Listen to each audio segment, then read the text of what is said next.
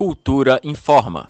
O governo federal instituiu a criação do grupo de trabalho para elaborar um plano de enfrentamento ao assédio e à discriminação no serviço público federal, com orientações de acolhimento de vítimas e prevenção de casos.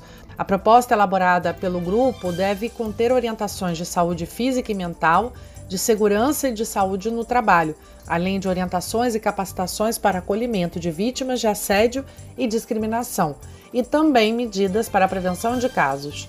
O grupo vai ser liderado por um representante do Ministério da Gestão e Inovação em Serviços Públicos e também vai contar com integrantes dos seguintes ministérios: Direitos Humanos e Cidadania, Igualdade Racial, Justiça e Segurança Pública, Mulheres, Saúde e Trabalho e Emprego.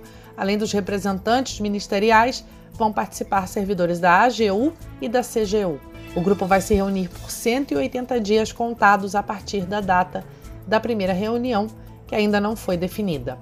Juliana Medeiros para a Cultura FM. Cultura FM 100,9.